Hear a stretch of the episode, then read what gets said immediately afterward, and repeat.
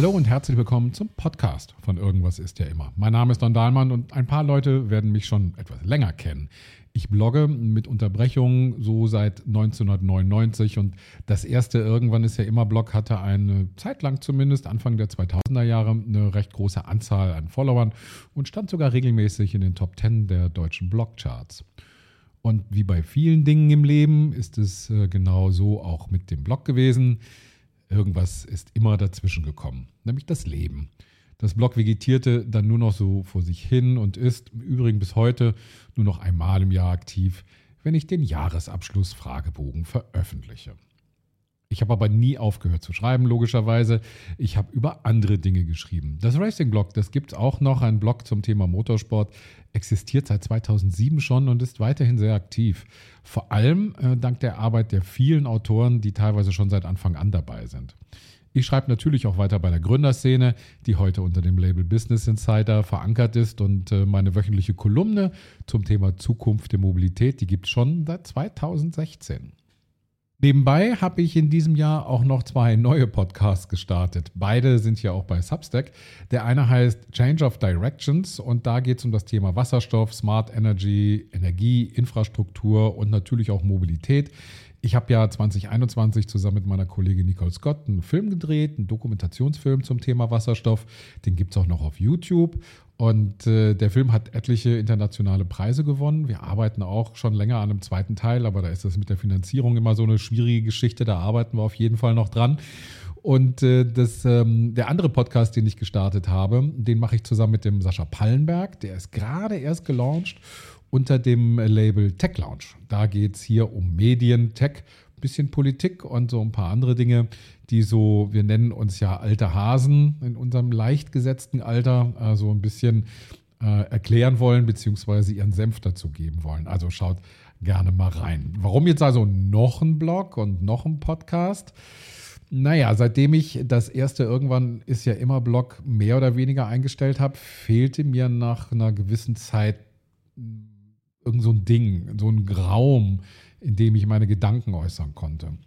Das Schöne an dem ersten Blog war, äh, oder an, überhaupt an den ersten Blogs war, dass sie sich über die Zeit doch sehr privat entwickelt haben. Die Einträge spiegelten irgendwann wieder, was im Leben der Autorinnen los war.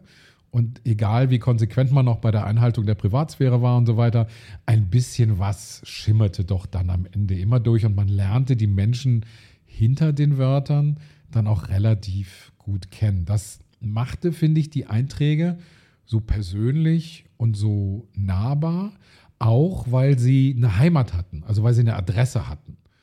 Und das fehlte damals schon so ein bisschen den klassischen Medien, Nahbarkeit. So eine Berichterstattung zum Beispiel, eine politische Berichterstattung oder Wirtschafts- oder was auch immer, das fand in abgeschlossenen Redaktionsräumen statt. Und zu denen hatten auch nur ganz wenige Zugriff. Und das höchste der Gefühle in Sachen Einfluss, was man so als Normalmensch in Anführungsstrichen haben konnte, das war, wenn der Leserbrief mal abgedruckt wurde in der Zeitung. Und weiter ging es aber auch nicht. Blogs drehten das dann radikal um und sie verlegten die Redaktion quasi an die heimischen Schreibtische. Das hat angefangen natürlich mit den privaten Blogs, so wie bei mir, aber da kamen natürlich auch eine ganze Menge anderer Blogs, die ganz klassische journalistische Arbeit geleistet haben und dies auch heute noch tun. Das tat dem Journalismus damals schon gut, der sich aber ähm, während des Wandels sehr lange, sehr schmollend, wie ich fand, in der Ecke zurückgezogen habe. Aber es brachte eben eine neue Art der Berichterstattung in die Medien, die auch von der sich weiterentwickelnden Technik unterstützt wurde. Denn plötzlich benötigte man kein Ü-Wagen mehr oder einen riesigen Koffer voller Krempel, um von einem Ort zu berichten. Da reichte tatsächlich eine Digitalkamera und ein Netzanschluss. Und heute geht das natürlich alles komplett mit dem Smartphone. Die aufkommenden Plattformen, heute Social Media genannt, also was so ganz früher war, MySpace und Friendster und so weiter, die verstärken den Trend, die von den Konzernen dann schnell aufgekauft wurden und die dann auch von den Konzernen kontrollierten Angebote schürten ähm, nicht gerade den Erfolg der Blogs, sondern sie brachen das quasi ab und sie verschoben den Traffic, den man früher auf Blogs hatte, auf ihre Seiten. So Facebook, Twitter, Instagram All das versprach noch mehr Offenheit und natürlich auch mehr Exhibitionismus, weil Fotos dazu kamen und so weiter, brachte aber komischerweise am Ende gar nicht so viel. Denn die eigenen und vor allen Dingen gerne mal längeren Postings, Gedanken, die man so geäußert hat, die verschwinden einfach wahnsinnig schnell in einem Strom aus anderen Wörtern, anderen Texten, in denen man nichts mehr wiederfinden kann. Also versuch mal einer einen älteren Text bei Facebook rauszuholen zum Beispiel. Die sind tatsächlich komplett weg. Da gibt es keine richtige Suchfunktion und manchmal hat man Glück und dann kommt das, diese Erinnerungsfunktion, die bringt dann einen alten Text hoch und denkt, ah ja, damals hatten wir die Diskussion. Aber wirklich was finden ist nicht und das ist halt auf Blogs so ein bisschen anders. Und am Ende entpersonalisierten diese Plattformen die Nachrichten und natürlich auch die Blogs. Und heute ist es halt besonders schlimm. Wer kann denn noch sicher sein, dass hinter diesem oder jedem Account auf Twitter oder Facebook oder Instagram oder wo auch immer, dass da nicht ein Bot hintersteckt. Also kein echter Mensch, der wirklich über echte Emotionen berichtet. Und wie lassen sich emotionale Verbindungsfäden zu anderen Menschen ziehen, wenn all das, was so veröffentlicht wird, auf den unzähligen Plattformen in diesem Malstrom aus Bits und Bytes versinkt? Eine Sache, die mir das dieses Jahr besonders klar gemacht hat, war der faktische Zusammenbruch von Twitter. Und der hat mich ein bisschen auch geärgert, äh, weil Twitter für mich immer so eine Mischung aus Blog und sozialem Kit geworden war. Das war tatsächlich so ein bisschen mein Rückgrat der sozialen Kommunikation. Da war ich am längsten. Das funktionierte auch am längsten. Seit 2007 bin ich da gewesen. Und man konnte dann eben auch schon längere Zeit längere Threads veröffentlichen. Jetzt gar nicht in der neuen Variante, die die Maske eingeführt hat, wo man, glaube ich, bis 8000 Wörter oder Zeichen schreiben kann, sondern man konnte ja so einzelne Postings, die man gemacht hat, miteinander verknüpfen und dann eben diese Threads aufbauen. Und man konnte sich aber auch kurz fassen. Und es gab einen echt guten Austausch, weil es alles sehr direkt und, und gut war. Und durch den Wegfall von Twitter hat das bei mir so eine gewisse Leere ausgelöst. Ähm, nicht im emotionalen Sinne, also ich habe keine emotionale Verbindung zu Twitter, eine große, ähm, sondern mehr so in dem Sinn, so, was mache ich denn jetzt? Also wie gehe ich denn jetzt damit um? Wie gehe ich mit den Plattformen um, die mir zur Verfügung stehen? Und dabei fiel mir auch auf, dass die Nahbarkeit, die es früher mal gab durch die Blogs und die ja auch von allen sehr geschätzt wurde, nicht von allen, aber von vielen Leuten sehr geschätzt wurde, also die eigene emotionale Einordnung des Alltags, das war etwas, was Blogs eben früher sehr stark ausgezeichnet hat und heute eigentlich fast komplett verschwunden ist. Das findet man immer noch so auf Mastodon zum Beispiel, ähm, auch auf Twitter und auch sicherlich auf Blue Sky und auch auf Facebook, wo Leute über sehr private Dinge schreiben. Aber ähm, es ist so ein bisschen verloren gegangen. Es gibt noch ein paar Blogs auch, die das machen, die will ich ja auch gar nicht vergessen.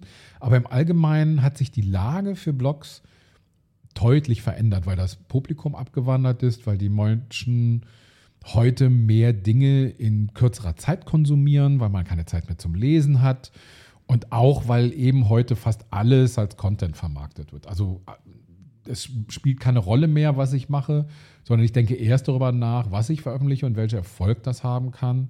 Und dann erst mache ich mir Gedanken, was ich da eigentlich veröffentliche. Das finde ich persönlich halt auch so ein bisschen, bisschen schade. Bei der Durchsicht der alten RSS-Feeds fiel mir nämlich euch, äh, fiel mir neulich auch auf, ähm, wie viele Stimmen heute fehlen. Also wie viele Blogs ich früher besucht habe. Ich habe tatsächlich noch die alten RSS-Feeds, die so aus dem Jahr 20, also 2000 oder 99 bis dann in die späten äh, 20, 20er Jahre, äh, nee, 2000er Jahre, so rum, äh, zu viele Nummern, zu viele Nullen. Äh, also bis in die 2000er Jahre, Ende der 2000er Jahre so existierten die ganzen RSS-Feeds, habe ich irgendwann mal in so einen Ordner abgelegt mit äh, RSS-Feeds und die habe ich tatsächlich noch. Und wenn man jetzt heute draufklickt, da ist ähm, bei gut der Hälfte natürlich das Blog dahinter verschwunden. Aber da fiel mir eben auf, wie viele Stimmen heute fehlen und auch weil leider manche verstorben sind, wie Robert Basic, der ähm, diesen Monat, dieses, dieses äh, Jahr, diesen Monat, äh, fünf Jahre leider schon verstorben ist. Andere sind einfach von der Bildfläche verschwunden, von denen hört man nichts mehr, weil sie wahrscheinlich wie ich keine Lust mehr hatten zu bloggen oder einfach weil die Zeit fehlte, weil man eine Familie gegründet hat. Da gibt es ja viele Gründe. Aber am Ende fehlte mir ganz persönlich eben einen Raum für meine Gedanken. So Instagram, Twitter, Blue Sky, Mastodon und so weiter, die können eine Menge ersetzen, vor allem in der Kurzform, in der schnellen Kommunikation, in der Nachrichtenbeschaffung. Aber ich finde eben tatsächlich nicht so in einem langen Blog-Eintrag. Das können sie nicht ersetzen. Und weil mir das halt fehlte und weil der rauchende Rest von Twitter mir gezeigt hat, dass mir das fehlt, habe ich mich entschlossen, das Irgendwas ist ja immer Blog in seiner tatsächlich leicht ursprünglichen Form wieder zu beleben. Also wirklich fast ursprünglichen Form, denn die kurzen Einträge, die man so früher reingehauen hat, manchmal waren das ja auch nur so zwei, drei Sätze, die braucht es nicht mehr, dafür gibt es tatsächlich dann andere Plattformen, Informationsbeiträge, dafür gibt es auch andere Plattformen. Aber die Langstrecke, die möchte ich gerne wieder so ein bisschen wiederbeleben. Und weil Substack eine ziemlich coole Plattform ist, die nämlich auch die Möglichkeit bietet, hier Podcasts zu hosten, nutze ich das auch aus. Ähm, zum einen, weil ich meine Texte einlesen werde, das passiert auch gleich. Mit den, in den nächsten paar Minuten werde ich meinen Text einlesen. Ähm, und weil viele haben ja nicht die Zeit, sich einen Text durchzulesen und wollen das lieber in der U-Bahn machen, so zwischendrin oder beim Kaffee kochen oder spülen oder was weiß ich. Aber ich werde auch ähm, einen Podcast machen. Hier wird es dann auch bei Apple, Google, Spotify, Amazon geben und so weiter, wenn ich das mal alles äh, durchgedingst da habe. Bei manchen muss man so erstmal eine Folge veröffentlichen, bis man dann tatsächlich auf die Plattform darf und so weiter. Also deswegen dauert es noch ein bisschen. Ähm, zum anderen plane ich tatsächlich Gespräche mit anderen. Einen Gesprächspartner habe ich auch schon gefunden. Freue ich mich auch ganz besonders drauf. Äh, da wird es auch weitere Gesprächspartner geben. Ich habe auch schon ein paar angesprochen. Ähm, auch ein paar aus der alten Blogzeit möchte ich gerne reinbringen. So ein bisschen, naja, kann man ja auch mal gerne machen, über alte Zeiten reden, wie das damals so war, als man angefangen hat zu bloggen. Äh, denn mir schwirrte auch schon länger so die Idee, schon seit ein paar Jahren ehrlich gesagt, die Idee, äh, die hatte so den Titel auf eine Flasche Wein mit. Da habe ich noch ein bisschen mehr getrunken. Ähm, da ging das noch mit der Flasche Wein, heute nicht mehr. Aber so die Idee war eben, man sitzt zusammen, man trinkt eine Flasche Wein und man redet über Dinge. Und ohne großes Konzept zu haben, äh, das hat die Zeit ja ganz wunderschön umgesetzt mit diesem Endlos-Podcast, den sie haben. Endlos soll es nicht sein, aber eben Gespräche mit anderen Menschen über bestimmte Themen möchte ich eben auch führen. Und da aber meine Arbeitsbelastung und das Leben ja nun generell äh, sehr regelmäßig unregelmäßig ist, ähm, wird es dann leider dem Blog und dem Podcast auch so ergehen. Ich versuche einmal die Woche was zu schreiben und einzusprechen, aber es kommt ja oft mal was dazwischen, denn irgendwas ist halt immer. Jetzt aber ähm, zum ersten Text der Woche und das Thema ist, dass die sozialen Medien Blut an ihren Händen haben. Die guten Redaktionen sollten ihre Siele geschlossen halten, damit der ganze Dreck von unten nicht durch ihre Scheißhäuser nach oben kommt. Das sagte Journalist Hans-Ulrich Jörges 2007 auf einer Veranstaltung in Hamburg zum Thema Blogs. Und der Werber Jean-Remy von Matt bezeichnete die Blogosphäre ungefähr zur selben Zeit als die Klowände des Internets, weil einige Blogger 2006 seine Werbekampagne Du bist Deutschland kritisiert hatten. Das sorgte damals für einen erheblichen Aufschrei in der Blogosphäre. Da ging es echt richtig zur Sache. Und äh, man sprach von der Angst der etablierten Gatekeeper von neuen Publikationsformen und davon, dass der damals noch reichlich elitäre Kreis des Journalismus neue Technologien und neue Formen des Journalismus nicht aushalten könnte. Das war alles noch weit vor Facebook, Twitter, Instagram und TikTok. Und rückblickend muss man sagen, ja, beide hatten nicht ganz Unrecht. Nicht, weil es ausschließlich Mist im Netz gibt, sondern weil die Betreiber der Plattform die einfachsten Tricks des Populismus nicht erkennen, nicht erkennen wollen und weil sie ihm Raum gewähren, weil er Umsatz bringt. Denn die Finanzierung der Seiten läuft zum größten Teil über Werbung und die muss da positioniert werden, wo besonders viele Menschen kommentieren und liken. Reichweite ist alles, der Inhalt ist Nebensache. Und die Moral auch, denn was zählt ist nicht Anstand, sondern Geld. Und so wird der Dreck hochgespült, selbst wenn die Mehrheit eine völlig andere Sicht der Dinge hat. Die Diskussion ist nicht neu. Die ersten größeren Aufregungen gab es schon nach der Migrationswelle im Jahr 2015, als vor allem auf Facebook rassistische Postings überhand nahmen. Besonders auffällig war es dann in der Corona-Zeit, als sich Lügen über die Impfstoffe über sämtliche Medienkanäle weit verbreiteten. Das führte immerhin dazu, dass Facebook die Moderation der Beiträge um kleine Infokärtchen anpasste, die auf die offiziellen Informationsmöglichkeiten hinwiesen. Aber die Radikalisierung bestimmter Bevölkerungsgruppen hatte da schon stattgefunden. Facebook interessierte das nicht, die Werbekunden auch nicht. Twitter versuchte immerhin dem überkochenden Topf einen Moderationsdeckel aufzusetzen, was sich als Sisyphos-Arbeit herausstellen sollte, denn je mehr moderiert wurde, desto mehr Lügen tauchten auf. Das Team um Joel Ross tat sich schwer, die schiere Menge an rassistischen, homo- und transphoben oder antisemitischen Tweets in Schach zu halten. Aber immerhin versuchte man, um Jörges zu paraphrasieren, der Scheiße einen Deckel aufzusetzen. Elon Musk hat den Versuch beendet und das Ergebnis ist eine Hölle. Andere Plattformen versuchen nicht mal der Sache Herr zu werden. Das gilt vor allem für Instagram und TikTok. Ich habe in den letzten Wochen beide Angebote beobachtet und regelmäßig genutzt. Was mir vor allem in Bezug auf den Konflikt im Nahen Osten angeboten wurde, hat mich zutiefst erschreckt blanke Propaganda aus den Kanälen der Hamas, Videos aus dem Bürgerkrieg in Syrien, die plötzlich angeblich in Gaza aufgenommen sein wollten, purer, radikaler Antisemitismus bis hin zu Videos, in denen gesagt wurde, dass Israel den Überfall am 7. Oktober nur vorgetäuscht habe.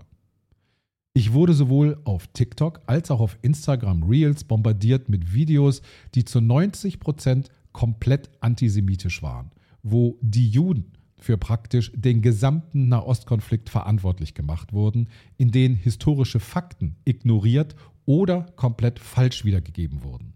Und das permanent.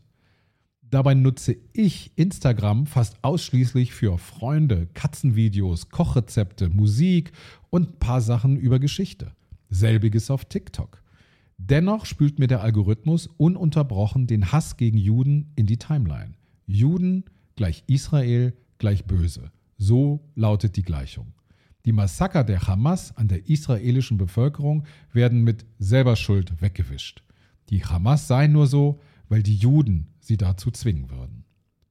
Meine Versuche, die Timeline zu bereinigen, bestanden daraus, den widerwärtigen Content zu melden, mit kein Interesse zu taggen und die Accounts zu blockieren.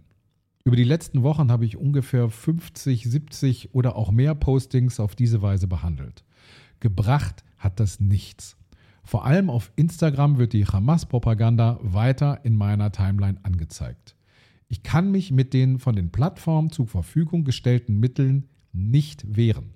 Die einzige Möglichkeit, die ich habe, ist die Plattform nicht mehr zu nutzen. Womit ich persönlich kein Problem habe. Was mich aber beunruhigt, ist die Tatsache, dass nicht jeder die Propaganda erkennen kann. Die Menge an zustimmenden, zutiefst antisemitischen Kommentaren, Likes und so weiter ist erschreckend. Das werden zu einem großen Teil Bots sein, die die Verfasser der Postings auf ihren Content angesetzt haben, um den Algorithmus dazu zu bringen, die Posting jedem in die Timeline zu klatschen. Was den Schaden aber nicht kleiner macht. Denn ein Großteil der Jugend bezieht allgemeine Nachrichten aus diesen sozialen Netzwerken. Die FAZ schrieb vor einigen Jahren über drei Studien. Zitat: Auch der Reuters Institute Digital News Report 2021 zur Nachrichtennutzung im internationalen Vergleich kommt zu dem Ergebnis, dass in der Altersgruppe der 18 bis 24 Jahre alten Deutschen mehr als die Hälfte Nachrichten in den sozialen Medien rezipieren. Zu ähnlichen Ergebnissen kommen die Studien der Vodafone Stiftung sowie des von dpa und der Hamburger Behörde für Kultur und Medien initiierten Projektes Use the News. Da wundert es einen dann auch nicht weiter, dass Influencer aus dem Social-Media-Bereich, denen sonst gerne bei jedem falsch benutzten Emoji die Hutschnur platzt, dass die so still sind oder mit Free Palestine-Aussagen auf Followerfang gehen. Beatrice Frasel fand dazu in der Wiener Zeitung in einem sehr wütenden Artikel die dazu passenden Formulierungen. Zitat: Wenn dann Politinfluencerinnen in Wien, Politinfluencerinnen, die noch vor ein paar Tagen irgendwas mit MeToo und von Täter-Opfer-Umkehr in ihren Insta-Stories hatten, dieselben Politinfluencerinnen, die tapfere Kämpfe gegen fettfeindliche Flugzeugsitze ausfechten und gegen Cultural Appropriation durch falsch verwendete Emojis, wenn diese Politinfluencerinnen dann diesen Frauen und allen anderen, die zusehen, ausrichten, dass sie diese brutale Gewalt völlig zurecht trifft. Was soll man sagen, wenn Menschen, die den Holocaust überlebt haben, 75 Jahre später verfolgt, gekidnappt, vertrieben, ermordet werden? und die Nachkommen der Täter des Holocaust auf den Straßen von Berlin Free Palestine from German Guild schreien. Zitat Ende. Influencer sind das eine, die Masse der User eine andere. Selbst wenn man sich so gar nicht für den Konflikt im Nahen Osten interessiert, was soll eine Person denken, wenn permanent durch Botfarm gepushter Content auf einen einprasselt, der einseitig mit gefakten Videos Antisemitismus propagiert? Wenn permanent Juden gleich Israel geschrien wird, wenn der entscheidende Unterschied nicht mehr gemacht wird, dass der Staat Israel und dessen Bevölkerung eben nicht gleichzusetzen sind, dann macht das was mit Menschen. Kann man im Übrigen gerade sehr gut in der Ausstellung Flashes of Memory in der Helmut Newton Foundation in Berlin sehen, die die Radikalisierung der deutschen Bevölkerung in den 30er Jahren beleuchtet, vor allen Dingen die Radikalisierung durch die Medien. Dass seit einem Jahr Hunderttausende von Israelis gegen die Regierung und ihre Politik protestiert haben, dass unter den rund 9 Millionen Israelis ca. 1,5 Millionen israelische Araber sind, all diese Informationen werden zumindest in meiner Timeline nicht angezeigt. Nur der Hass, der kommt auch gegen meinen Willen und obwohl ich explizit jeden Beitrag melde und sperre. Und hier beginnt die Verantwortlichkeit der Plattform, die sich scheinbar nur darum scheren, was gut geklickt wird. Weil jeder Klick Geld bringt. Den Plattformen, denen ist es egal, ob man ein Kochrezept anschaut oder ob eine antisemitische Lüge verbreitet wird. Die Versuche der EU, die Plattform dabei in die Verantwortung zu nehmen, ist nicht ausreichend. Der Digital Service Act, der seit diesem Sommer in Kraft ist, sagt, Zitat, müssen Plattformen außerdem gegen systemische Risiken vorgehen. Gemeint ist damit, dass die Anbieter ausreichende Maßnahmen treffen müssen, um etwa gegen die massenhafte Verbreitung von Kindesmissbrauchsdarstellungen, Hetze gegen Minderheiten oder Desinformation vorzugehen. Darüber müssen die Plattformen jährliche Berichte vorlegen. Zitat Ende. Das Zitat stammt aus netzpolitik.org. Das ist aber alles bei weitem nicht ausreichend. Postings gehen viral, wenn sie innerhalb weniger Minuten bis Stunden oft kommentiert, geliked oder geteilt werden. Ein Bericht darüber nach einem Jahr abzuliefern, ändert daran nichts. Die technischen Möglichkeiten für eine schärfere Kontrolle, die wären ja vorhanden. Zumindest Instagram hatte in der Covid-Zeit unter Postings zu dem Thema ein Infoportal verlinkt. Möglich wäre das auch im Nahostkonflikt, aber bis heute gibt es keine Reaktion von Meta oder von TikTok zu diesem Thema. TikTok, finde ich, versagt hier sowieso komplett. Denn offenbar ist ihnen der finanzielle Aufwand viel zu hoch. Dabei haben die Plattformen die Verantwortung für die Inhalte. Sie verweisen zwar gerne darauf, dass sie ja nur ein technischer Dienstleister sind, was aber nicht stimmt, denn sie steuern die Inhalte über die Algorithmen, die ihnen wiederum Geld bringen. Ob dabei dann auch dafür gesorgt wird, dass der Antisemitismus in die Schädel von Minderjährigen geprügelt wird, das scheint ihnen völlig egal zu sein. Deswegen sage ich, dass die Plattformen Blut an ihren Händen haben, weil sie die Propaganda wissentlich unterstützen. Sie sind mitschuldig, wenn sich der Antisemitismus in den Köpfen junger Menschen festsetzt. Schon jetzt ist das der Fall, wie der unsinnige, verlogene, historisch völlig inkorrekte und ganz klar antisemitische Post der internationalen Sektion von Fridays for Future gezeigt hat. Den haben sie mittlerweile gelöscht und sie haben da auch was naja, ein bisschen Relativierendes dahinter gesetzt. Aber das Ergebnis bleibt dasselbe. Wir sehen das, dass in der Jugend Antisemitismus viel weiter verbreitet ist, als man denkt. Vor allen Dingen auch in der linken Jugend, wo man es eigentlich nicht erwarten würde. Man kann kaum darauf hoffen, dass die Plattformen sich so etwas wie Anstand zulegen. Dafür verdienen sie mit dem Dreck leider zu viel Geld. Das Einzige, was helfen würde, wäre ein Verifikationssystem, so wie es Twitter hatte. Und dass der Algorithmus in Krisenfällen nur solche Accounts bevorzugt, die von der Plattform als verlässliche Nachrichtenquellen verifiziert wurden. Und wenn sie das nicht freiwillig machen, die Plattform, dann finde ich, müssen sie dazu gezwungen werden. Denn so kann es auf gar keinen Fall weitergehen. Wenn wir in 20 Jahren oder auch schon davor zurückblicken und uns fragen, ja, wo kommt denn der Rechtsruck her? Wo kommt denn der Antisemitismus her? dann werden wir nicht umhin kommen, uns die sozialen Medien, die heutigen sozialen Medien genau anzuschauen. Denn hier, finde ich, liegt vor allen Dingen begraben, dass Menschen in diese Echokammers kommen oder gezwungen werden. Und hier liegt dann auch begraben, der Grund begraben, warum so viele Menschen immer mehr zu so vielen extremen Meinungen neigen und sie dementsprechend auch teilen und wiedergeben. Also Plattform, tut was oder besser noch Gesetzgeber, mach was.